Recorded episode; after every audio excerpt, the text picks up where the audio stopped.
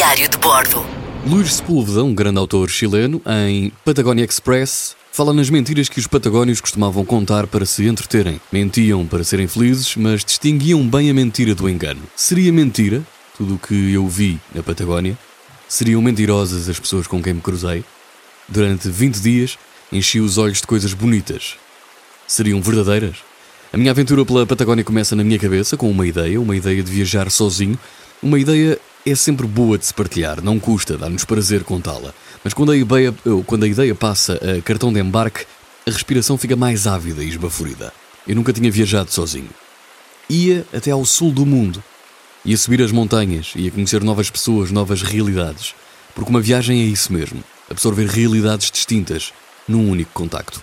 Aproveitei o início da viagem para respirar fundo, para me preparar para o que se aproximava. Reencontrei a minha irmã, que estava a estudar em Buenos Aires. Visitámos Mendonça, bebemos vinho, depois separámos-nos. A minha irmã regressou a Buenos Aires e eu rumei até ao Chile.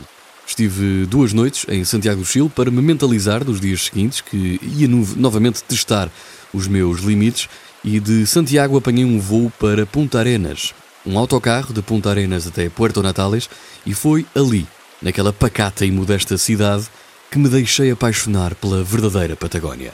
O motorista que me levava até à estrada das Torres del Paine, o sítio mais bonito do mundo, alertou-me para o perigo da paixão. Uma vez apaixonado pela Patagónia, seria difícil regressar a casa.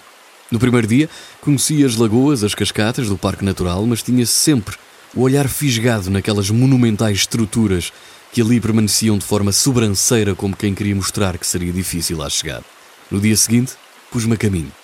Alertaram-me para a dificuldade da caminhada e das subidas até às Torres del Paine, mas estava um dia bonito para caminhar. O vento tinha acalmado, as nuvens desvaneceram-se e o sol brilhou para todos. Caminhava com o meu guia, seguia copiosamente os seus passos. Ele fazia aquilo três vezes por semana. Pero me canso igual, dizia Fernando, o guia. Nas subidas mais inclinadas, o pelo da mochila mostrava-se mais acentuado. Havia que desviar dos galhos inesperados, fintar rochas incidentais e não perder o foco na montanha. As torres de Paine aproximavam-se a cada passo. Pareciam cada vez mais perto. Mas o mais perto era relativo. Tínhamos ainda boas horas de caminho pela frente. O último quilómetro foi o mais complicado, numa subida abrupta e custosa que nos fez questionar tudo aquilo. Porquê? Para quê? Porque não ficar quieto? Tinha de facto o coração a sair-me pela boca. Não fazia sentido, mas havia uma recompensa.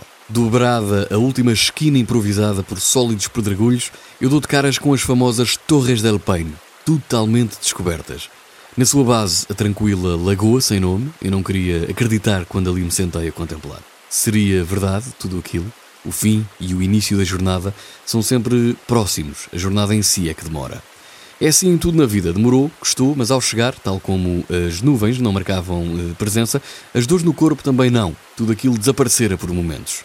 Dias mais tarde acabei por fazer outras caminhadas, já do lado da Patagónia Argentina, num dia conheci o Perito Moreno, tendo ficado a dormir em El Calafate, e no outro subi até à Laguna Torre, em El Chaltén, uma sossegada cidade com menos de 2 mil habitantes.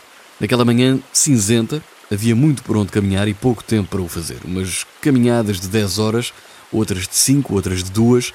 Eu estava cansado e confesso que com alguma saudade do comodismo, e optar por uma caminhada de 2 horas até chegar a uma cascata, perdi-me e vim dar ao trilho da Laguna Torre. 8 horas, 18 km. Assumi, já que ali estava, voltei a dar de caras com uma lagoa monstruosamente deslumbrante, voltei a apaixonar-me. Quando achamos que não vai dar, vai dar. Ao regressar, a última pessoa com quem falei antes de entrar no avião para Portugal foi um taxista que me levava até o aeroporto. Perguntou-me se me tinha apaixonado pela Patagónia. Respondi-lhe que sim, mas que havia que voltar para casa. Ele sorriu, dando-me claramente a entender que, de facto, existem as paixões verdadeiras e as outras.